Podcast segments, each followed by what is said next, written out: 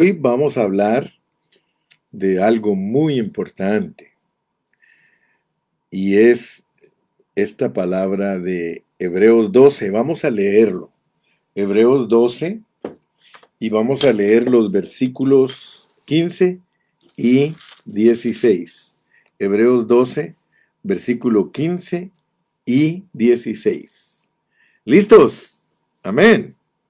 Dice, mirad bien Mirad bien, esta es una llamada de atención. Mirad bien, no sea que alguno deje de alcanzar la gracia de Dios, que brotando alguna raíz de amargura os estorbe y por ella sean muchos contaminados. No sea que haya algún fornicario o profano como Esaú, que por una sola comida vendió su primogenitura. Mm, esta palabra es muy importante. Fíjese que vamos a hablar de lo que significa caer de la gracia. Caer de la gracia. Cuando uno escucha a algunos hermanos hablar de caer de la gracia, yo quiero decirles que muchos de ellos creen que es perder la salvación. Estos versículos son mal usados por muchos cristianos. Escúcheme bien lo que estoy diciendo. Para muchos cristianos caer de la gracia es perder su salvación. Pero eso no es lo que Dios está diciendo en este pasaje. Usted ya se dio cuenta que Hebreos es un libro para cristianos no es un libro para gente que se tiene que salvar en su salvación inicial. No, no, no. Este libro es para salvarnos en una manera profunda. Es para salvar nuestra alma. Este libro no es para salvar nuestro espíritu, no es una iniciación y gracias a Dios que después de tantos años de estar estudiando, nosotros conocemos nuestra salvación en tres etapas. La conocemos en la iniciación, o sea, nuestra etapa inicial.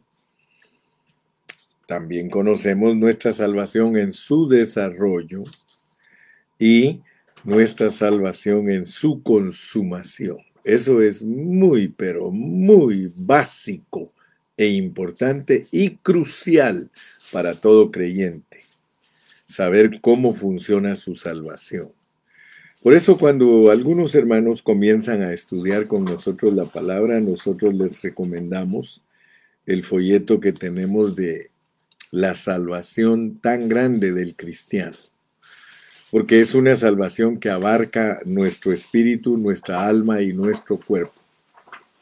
Por eso, si usted estudia la Biblia con nosotros, va a ser difícil que encaje si usted es un cristiano tradicional que todavía no alcanza a ver que la salvación de un creyente cubre todo su ser. Me inicio con esto porque cuando hablamos de caer de la gracia, muchos cristianos no tienen claro este concepto y es de mucha importancia tener claridad en estos conceptos de la salvación. Así que vamos a continuar sacando tesoros de los capítulos 11 y 12 de Hebreos. El capítulo 11 se centra en la fe, en los testigos de la fe, o sea, en los testimonios de la fe. La fe es un don gratuito de Dios. Escúchalo bien. La fe es un don gratuito de Dios. La fe, ya entendimos, y tú me entiendes a mí cuando hablo, la, la fe sustantiviza a Dios, lo hace real para nosotros. Obviamente, esto tiene una meta. Así que el capítulo 12 nos presenta la meta de la fe. Bien, pues vamos a comenzar. En Hebreos capítulo 11, ahí se nos presenta la fe en una forma muy clara. Yo no creo que haya otro capítulo de la Biblia que nos presente con tanta claridad la fe como lo presenta el capítulo 11 de Hebreos. Esto es lo mismo que decir eh, cuál es el capítulo que presenta en la Biblia con claridad lo que es el amor.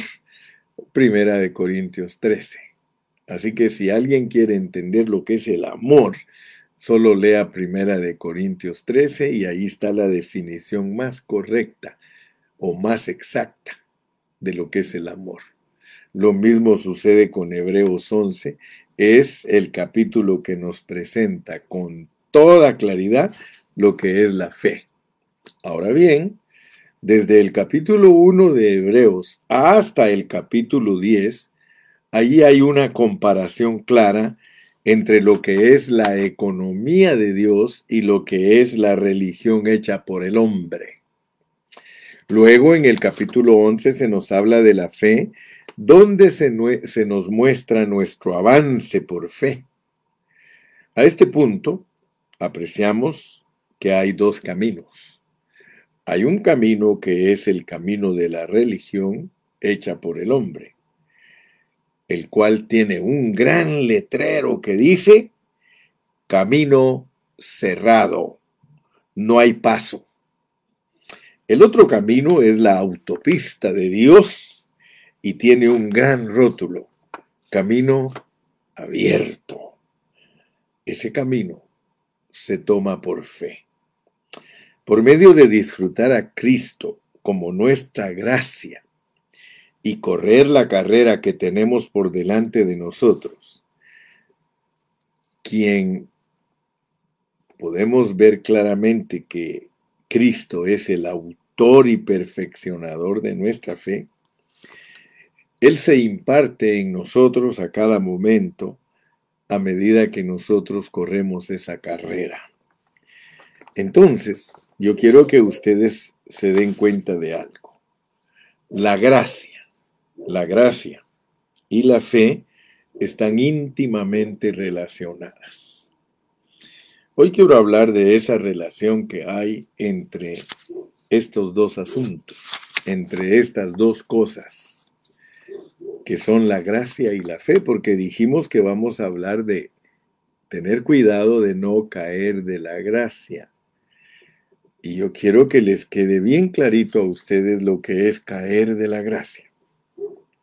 Saludos a todos mis hermanos que ya se conectaron y mis hermanas y les agradezco mucho que, que, compartan la página. Por favor, compartan la página. Fíjense que ahorita apenas tengo ocho de ustedes que están compartiendo la página. Yo necesito que nos pongamos pilas para que compartamos la página. Por lo menos ya tengo 29 que me están viendo. Yo creo que si todos ustedes comparten su página, el compartir sube a 29, pero apenas tengo 8. Entonces quiere decir que a ustedes se les olvida, como siempre, compartir la página. Hágalo, hermano, por favor. Muy bien, entonces vamos a entrar al primer punto de esta mañana.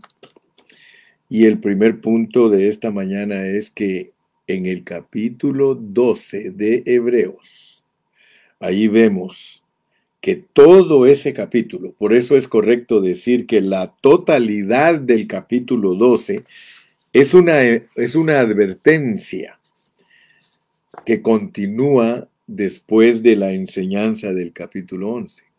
Capítulo 11, testimonio de la fe. Muchas personas como testimonio, cada uno de ellos es un testimonio de la fe.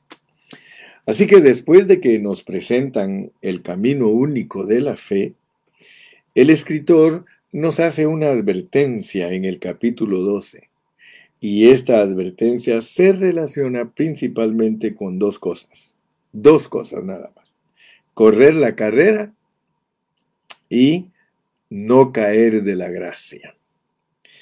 Con este mensaje de hoy queremos ver que no debemos de caer de la gracia. Usted, por favor, quiero que entienda qué es caer de la gracia para que usted y yo no caigamos de la gracia usted se va a dar cuenta lo que es caer de la gracia. Así que tenemos una carrera y tenemos la gracia. Alabado sea el Señor que podemos nosotros disfrutar de una carrera y de la gracia. Aleluya. Hoy amaneció muy activa mi hermana Alejandra Ferreira. Mira, dice primer punto. En el capítulo 12 de Hebreos vemos que todo este capítulo es una advertencia que continúa después de la enseñanza del capítulo 11, testimonio de la fe. Cada uno de ellos es testimonio de la fe. Advertencia 12 de correr la carrera y no caer de la gracia. Yo no sé cómo hizo esta hermana Alejandra hoy, que tan rápido ya puso lo que yo dije. ¡Wow! Verdaderamente que tiene su corazón puesto en lo que estamos haciendo. Aleluya, Dios la bendiga, hermana Ale. Muy bien. Entonces, tenemos una carrera y tenemos la gracia. Quiero que por favor usted aprenda a mover estos términos, aprenda a expresarlos. Mire, estos términos es importante aprender a manejarlos, porque la gracia es suficiente para esta carrera. La carrera de nosotros es por fe y es por gracia. Por eso les dije, que vamos a hablar hoy de la fe y la gracia. Nosotros corremos esta carrera por fe y por gracia. Entonces, nosotros al ver esta carrera que nosotros tenemos y gracias a Dios que los hermanos de Pan de Vida, todos los hermanos del ministerio Pan de Vida que atentamente escuchan los mensajes que predica el pastor Carrillo, se dan cuenta de algo. Por ejemplo, ayer hablamos lo que es la carrera. O sea que nosotros ya entendemos lo que es el camino. El camino es Cristo. El camino nuevo y vivo es el camino que nos abre Cristo y es por fe. Pero ahora vamos a agregar un elemento que esa carrera de nosotros. La carrera es los componentes de nuestro caminar. Esa es la carrera. Ayer expliqué la carrera desde el altar de bronce hasta el lugar santísimo. Y les expliqué con lujo de detalles que son parábolas para entender la verdad. Porque a nosotros nos están invitando a entrar al santuario, sí o no pero no a un santuario literal.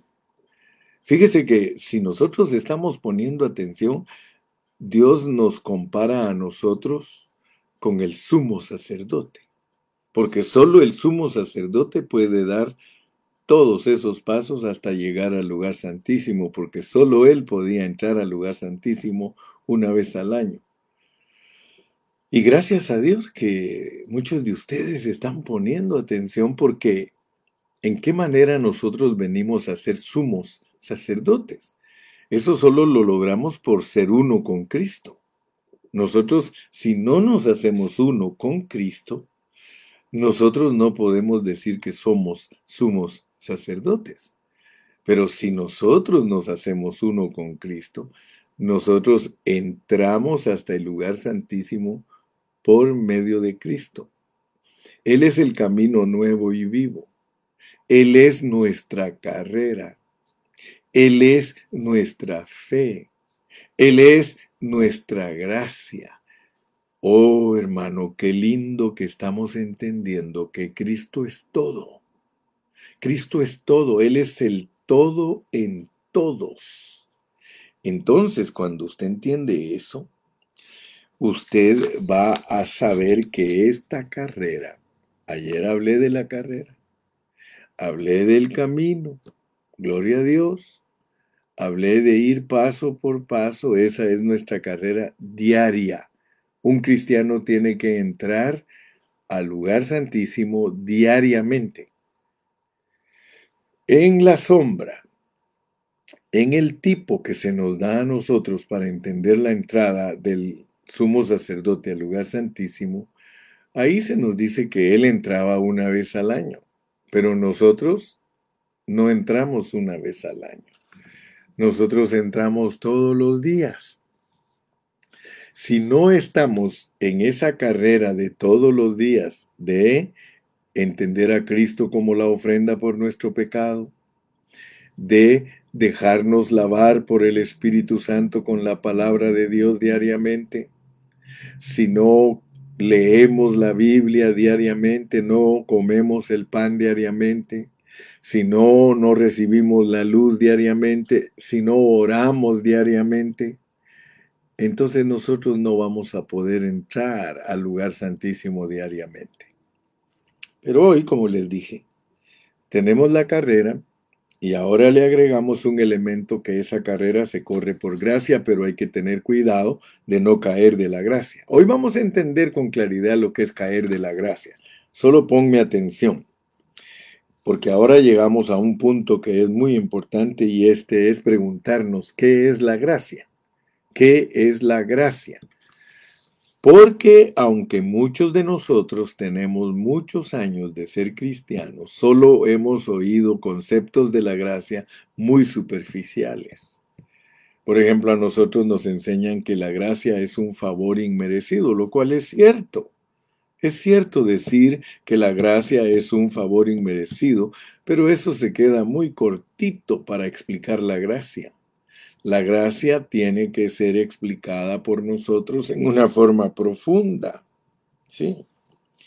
Hemos sido enseñados que la gracia significa que nosotros no podemos hacer nada y que Dios hace todo por nosotros. Ahora, fíjese bien porque vamos a ampliar el concepto de la enseñanza que tenemos como gracia la mayoría de los cristianos rutinarios. Fíjese, a nosotros se nos ha enseñado que el Señor hace todo por nosotros y que nosotros no tenemos que hacer nada. Cualquier cosa que nosotros hagamos es obrar.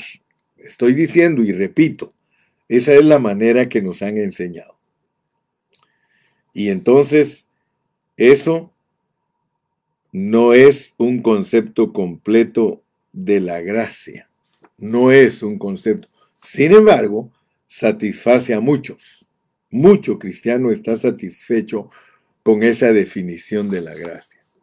Que la gracia es un favor inmerecido y que nosotros no tenemos que hacer nada para lograrlo y que todo lo hace Dios.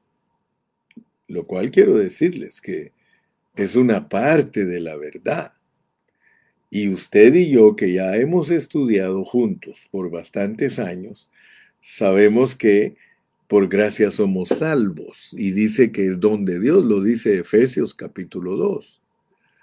Pero eso se refiere a la salvación de nuestro espíritu. No se refiere a la salvación de nuestras almas.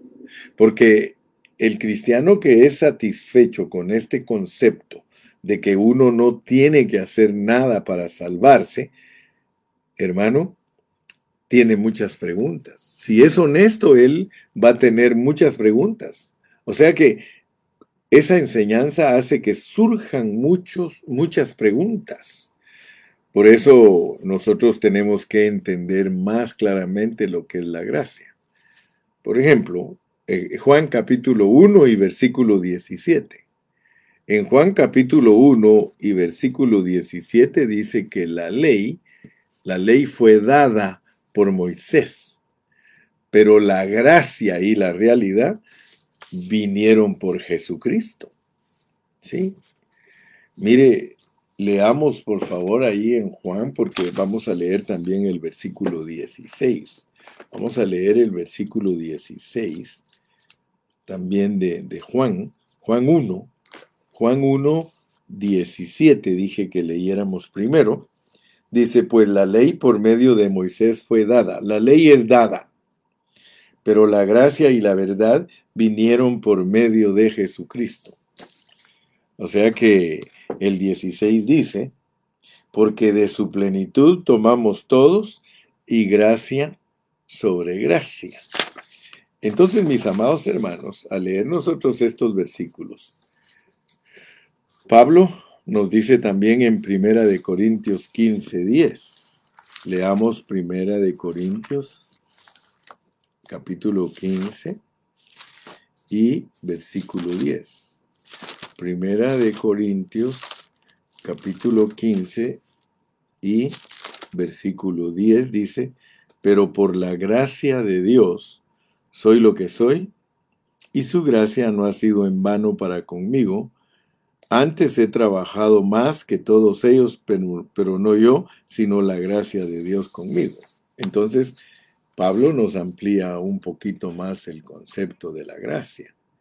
Tenemos que entender que nosotros somos salvos por gracia, que la gracia es una persona porque la gracia vino, vino con Jesucristo, que la gracia es la que nos ayuda para entender lo que es trabajar, o sea, trabajar para el Señor si el combustible es nuestra propia fuerza, no es gracia.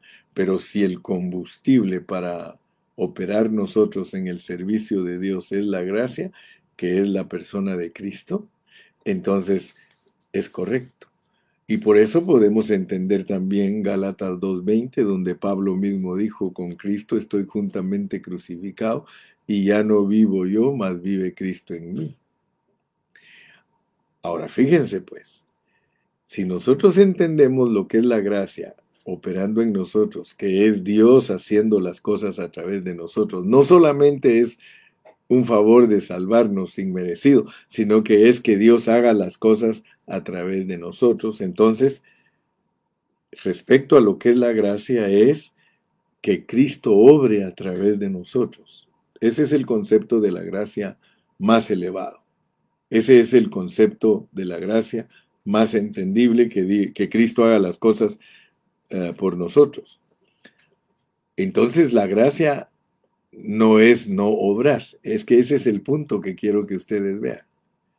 Porque muchos creen que la gracia es no obrar. La gracia no es no obrar. Porque entonces no tuviéramos estos versículos que nos dicen que la gracia es Cristo trabajando a través de nosotros. Entonces sí se obra, sí se obra. La obra de nuestra fe es la obra de Cristo porque Cristo es nuestra fe. A medida que estamos pronunciando estos conceptos, repitiendo estos conceptos, es que la palabra de Dios se va aclarando en nosotros. Entonces vuelvo a repetir, la gracia es que Cristo obra a través de nosotros. Entonces la gracia no es no obrar, sino Cristo obrando a través de nosotros. Entonces, esto balancea la enseñanza de no hacer nada porque algunos creen que no hay que hacer nada. Así que el Evangelio mal entendido produce ociosidad. Pero por el otro lado, el Evangelio mal entendido produce obra carnal. Voy a repetírtelo, por favor. El Evangelio mal entendido produce ociosidad y el Evangelio también mal entendido produce obra carnal. Entonces, el Evangelio bien entendido hace obrar a Cristo a través de nosotros y eso es la verdadera gracia. Aleluya. Muy bien. Entonces, quiero por favor que todos aprendamos este concepto. Vamos a aprender este concepto. La gracia de Dios es Dios impartido en nuestro ser para ser disfrutado como nuestra experiencia. La gracia es Dios impartido en nuestro ser para ser disfrutado como nuestra experiencia. Ojo, mucho ojo, oído, mucho oído. Porque si no entiendes lo que es la gracia, no sabes lo que es caer de la gracia. De la única manera que nosotros podemos entender lo que es caer de la gracia es entendiendo lo que es la gracia. Si me estás poniendo atención, si, si me estás poniendo atención, la gracia es Dios impartido en nuestro ser para ser disfrutado como nuestra experiencia. Aleluya. Así que la gracia no es simplemente la obra que el Señor hace por nosotros, fíjate, sino que la gracia es el propio Dios triuno que ha sido impartido en nuestro ser para que lo experimentemos como nuestro disfrute, como nuestra gracia. Así que, en resumen, gracia es el Dios que nosotros experimentamos. Creo que hoy día todos nos damos cuenta que la gracia es el Dios triuno, el Padre, el Hijo y el Espíritu, que ha sido impartido en todo nuestro ser, comenzando en nuestro espíritu, para extenderse a todas las partes de nuestro ser y llegar a ser nuestro disfrute. Si estamos claros respecto a esta definición que te acabo de declarar, entonces tú puedes saber de qué estamos hablando y qué estamos experimentando. Esta es una visión profunda de la gracia de Dios, mis amados hermanos. Debemos ver esta visión elevada de la gracia y no solo lo superficial de ella. La mayoría de los creyentes no pueden explicar la gracia porque ellos no la experimentan. Pero a medida que tú experimentas la gracia, para ti es fácil explicarla. La ley fue dada, pero la gracia es una persona. La gracia vino por medio de Jesucristo. Lo que muchos no ven, la gracia es Dios procesado como el Hijo para ser el Espíritu vivificante. Escucha bien. La gracia es Dios procesado. Por eso la economía de Dios es la gracia. La gracia es Dios procesado como el Hijo encarnado para ser en resurrección después de la cruz el Espíritu vivificante para volverse tu disfrute. Por tanto, la gracia no es solamente un favor inmerecido o solo algo que Dios hace por nosotros. No. La gracia es experimentar a Cristo ese es el disfrute de la gracia. Pero una pregunta, ¿entiende usted lo que quiero decir como disfrute? Porque algunos nos oyen hablar de que nosotros disfrutamos a Cristo. Pero ¿en qué nos basamos para decir que disfrutamos a Cristo? ¿Sí? ¿En qué nos basamos para decir que disfrutamos a Cristo. Tú tienes que saber que cuando el apóstol Pablo habla de comida y bebida, eso es disfrutar. La comida es disfrutable. Cristo como pan de vida, como carne, como vianda. Él es el pan nuestro de cada día. Ay, qué rica es la comida. Yo te pregunto algo, ¿alguna vez has visto a alguien muy triste cuando le van a dar de comer? ¿Alguna vez has visto a alguien que le dice, por favor, siéntese a comer? Le vamos a servir un banquete, le vamos a dar vianda, le vamos a dar algo delicioso. ¿Lo ha visto usted que se pone triste, verdad que no? La comida es muy disfrutable. Dios nos bendijo con el paladar. Ay, ahora que yo tuve COVID, hermanos, perdí el sabor y comía la comida solo para no tener hambre. Pero cuando uno disfruta los alimentos, hermano, siente un sabor tan rico. Nosotros los mexicanos comemos comidas tan deliciosas, hermano, que el paladar, oh, uno tiene un deleite cuando come. Aleluya. Muy bien. Ok. Fíjese que a nosotros nos advierten y nos dicen que tengamos cuidado de no caer de la gracia. Y tú ya entendiste ahorita lo que es la gracia. La gracia es disfrutar a Dios. Entonces, la gracia de Dios ha venido a nosotros por medio de Cristo. La ley fue dada mientras que la gracia vino. Vino a nosotros en la persona de Cristo. Y esta gracia es la gracia de Cristo y es Cristo mismo. Ahora ya, creo, ahora creo que ya me entiendes si te digo, cuidado caer de la gracia. Caer de la gracia, eso no, no significa que nosotros perdemos nuestra salvación, sino que caímos de Cristo. Caímos de Cristo. Leamos Gálatas. Gálatas 5 y versículo 4. Gálatas 5, 4. Dice Gálatas 5, 4 de Cristo os desligasteis, los que por la ley os justificáis, de la gracia habéis caído. ¡Wow! Fíjese que caer de la gracia significa separarte de Cristo, separarse, separarte de su disfrute. Caer de la gracia no es perdernos. Caer de la gracia es no disfrutar a ese Cristo maravilloso.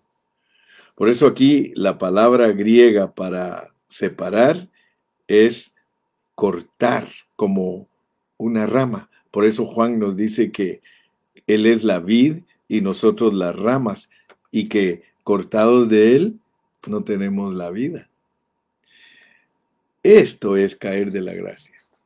Cada vez que tú dejas de disfrutar a Cristo por una religión hecha por los hombres, cada vez que tú eh, te, te desligas de Cristo por tus conceptos, cada vez que tú te desligas de Cristo por distracciones en tu vida cristiana, eso es caer de la gracia. Entonces, nota pues que todos nosotros como creyentes, debemos de explicar bien la palabra de Dios, porque muchos creen que caer de la gracia es perder la salvación. Sin embargo, bien entendido, es perder la comunión, es perder la comunión. Por ejemplo, Adán, cuando Dios lo creó, lo hizo y lo formó y lo puso en el huerto del Edén, todo el tiempo que él fue obediente a Dios, él disfrutó a Dios, él tuvo a Dios como su gracia. Pero el día que desobedeció, el día que cayó, él se desligó de Dios, se murió en su espíritu y entonces él cayó de la gracia. Cayó de la gracia. Eso no hizo que él dejara de ser un hijo de Dios solamente que ya no tuvo una comunión deliciosa con Dios. Disfrute, disfrute. Por eso quiero que entiendas hoy, porque ese es el segundo punto, disfrutar. Ahora, si tú te has dado cuenta, hemos estado hablando de la carrera del cristiano y que esa carrera se corre con gracia. No solo con fe, se corre con gracia. Ahora pues vas a entender con más claridad que tú puedes disfrutar en tu carrera el altar de bronce. ¿Qué es disfrutar el altar de bronce? Es que tú disfrutas a Cristo como la ofrenda por tu pecado. Allí en el altar de bronce, ahí empieza tu disfrute. En tu carrera que es por gracia y por fe, Tú disfrutas a Cristo como la ofrenda por tu pecado y tus pecados, por tus pecados, perdón, no por tu pecado, por tus pecados. El fruto, el producto de lo que tú eh, produces, perdón, no, no lo estoy diciendo bien. El producto, o sea, lo que tú produces, porque nosotros somos pecado haciendo pecados todo lo que nosotros producimos y contamina a las personas que están a nuestro derredor, todo eso por medio de disfrutar a Cristo como el Cordero de Dios que quita el pecado del mundo, nosotros disfrutamos a Cristo en esa área. Entonces tú comienzas a disfrutar a Cristo en el altar de bronce. Luego te pasas al lavacro porque como eres un sacerdote, te bañas en el lavacro, ahí el Espíritu Santo por medio de la palabra te lava y te limpia, lo disfrutas, disfrutas la limpieza. El perdón de pecados y la limpieza de maldades la disfrutas. No tienes por qué estar preocupado, no tienes por qué estar pensando en frustraciones de que no la vas a hacer, que no puedes. Tú solo corre tu carrera con fe, disfrutando la gracia. Cristo es la gracia. La gracia es disfrute. La gracia es disfrute. Caer de la gracia es dejar de disfrutar lo que Dios te ha dado para que salves tu alma. En realidad nosotros salvamos nuestra alma en un disfrute. Luego entramos a disfrutar los panes de la proposición, los panes perfumados, la palabra perfumada de Dios, la que todos los días tienes que tener contacto con ella, tu Biblia. Estás disfrutando, lees la Biblia y disfrutas, disfrutas. Fíjate que cada uno de los pasos, porque ya te lo dije en los dos mensajes anteriores, son un disfrute de gracia.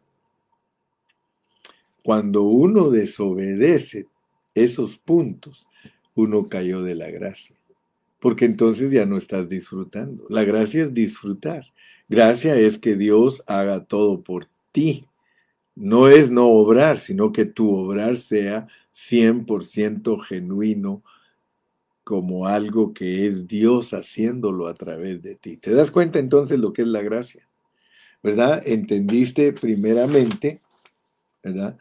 Que el capítulo 12 es una advertencia a no caer de la gracia. Pero ahora ya explicamos la gracia. Y ya ahora entendiste que caer de la gracia es caer del disfrute y podemos perder el alma. Al caer del disfrute pierdes el alma. Por eso es que muchos se confunden y creen que pierden la salvación, porque creen que perder el alma es perder la salvación.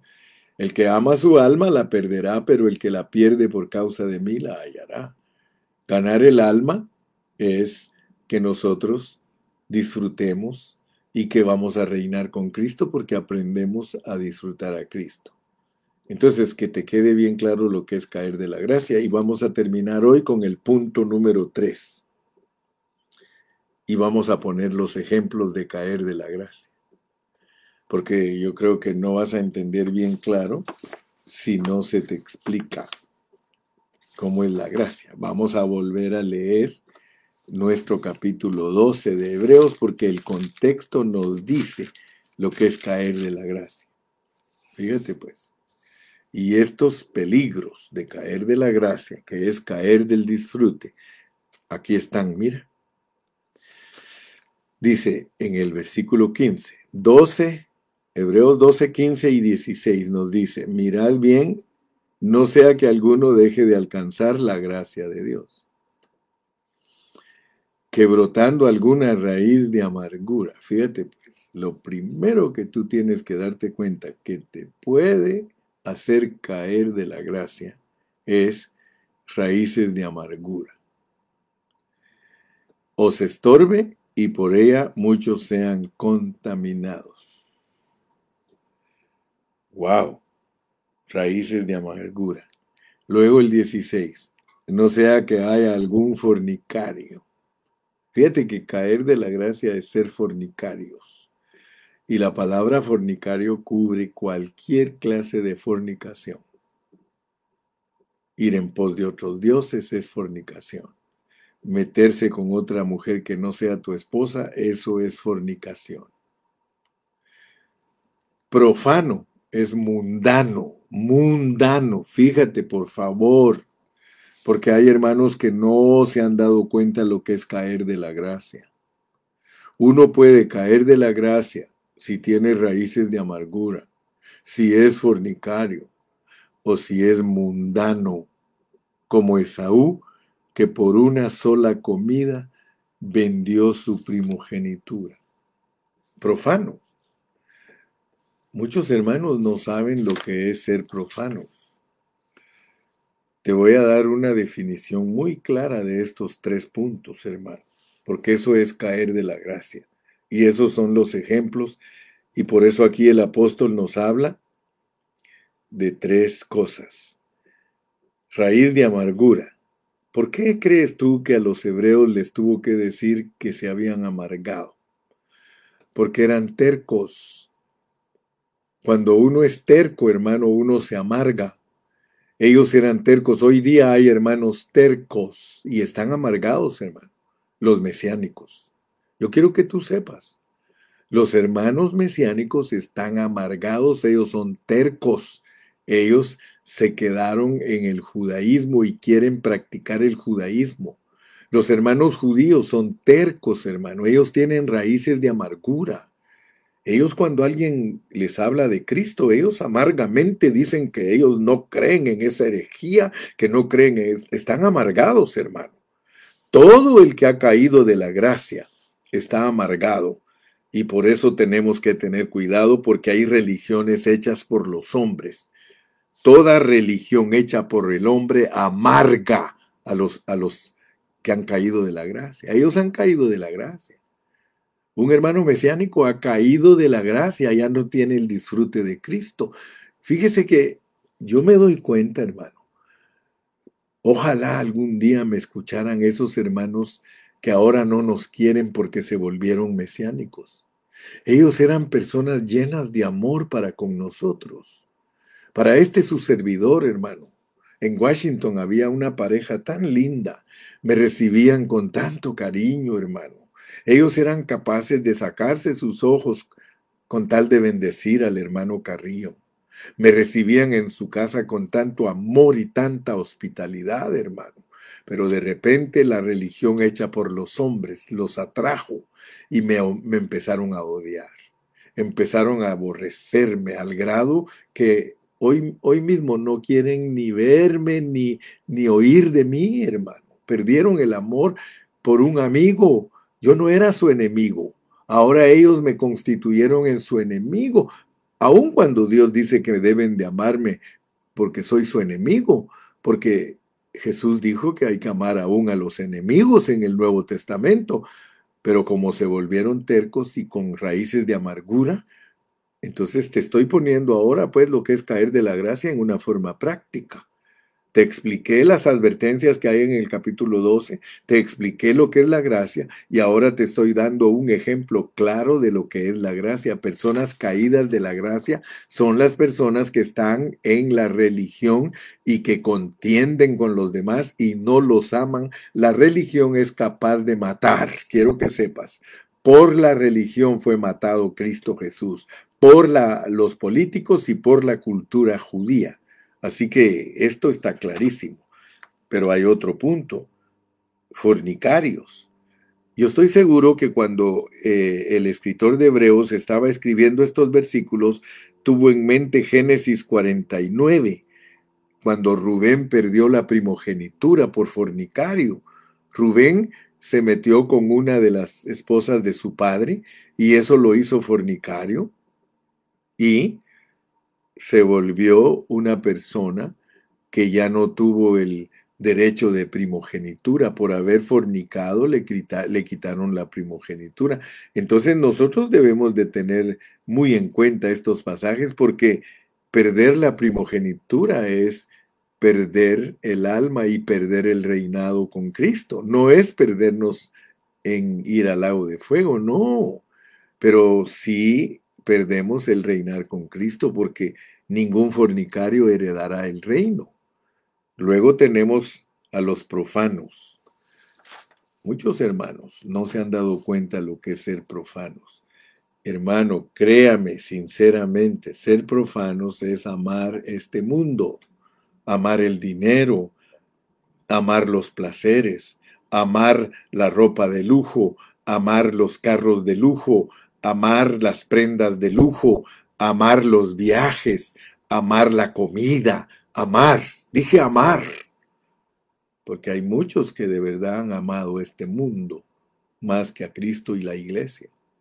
Nosotros debemos de destacarnos como personas que amamos la iglesia, que amamos a los hermanos, pero tenemos que tener cuidado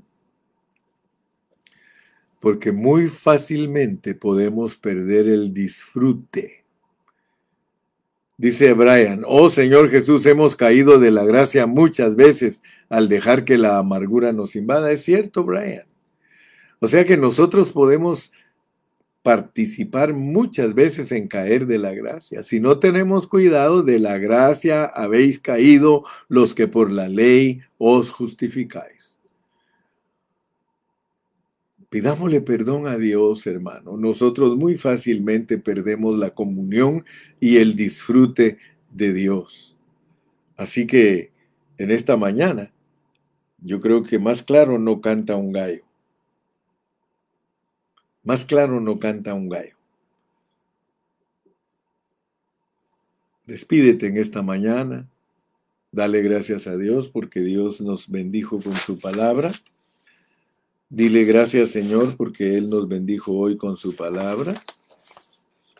Y porque cada día hemos ido entendiendo más y más cómo es que funciona nuestra salvación. Nuestra salvación es maravillosa. Como dice mi hermana Alejandra, perdónanos, Señor. Sí, Señor, perdónanos porque muy fácil perdemos el disfrute de Cristo. No améis al mundo, no améis el dinero, no améis los placeres, no améis lo que los ojos desean. Amemos a Cristo, sirvamos a Cristo, disfrutemos a Cristo Fíjate que Cristo es disfrutable. En esta mañana tenemos que confesar que nada nos satisface. Dile, dile Señor, fuera de ti, nada me satisface. Confesémoslo porque cuando lo confesamos, Él va a tener misericordia de nosotros. Señor, nada deseo aparte de ti. Jehová es mi pastor, nada me faltará. Nada, o sea que nada, a mí no me hace falta ningún placer, a mí no me hace falta nada. Cristo satisface totalmente mi ser. Dice mi hermana Cheli, gracias por la gracia. Qué disfrutable. Amén. Dice Fercito, dice, muchas gracias por ser bendecidos y edificados por medio del mensaje puro de la palabra. Disfrutemos a Cristo. Hermana Nereida dice, oh Señor Jesús, ayúdanos a no caer de tu gracia. Alejandra dice, Alejandra Rivera, es muy desagradable cuando estamos en comunión, disfrutando a Cristo y alguien corta la comunión, ¿sí? Y alguien corta la comunión, se me fue, se me fue, se me fue, lo vamos a regresar. Vamos a regresar a mi hermana Ale porque estaba leyendo yo el, comentario de ella. Dice, es muy desagradable cuando estamos en comunión disfrutando a Cristo y alguien corta la comunión por sus conceptos religiosos.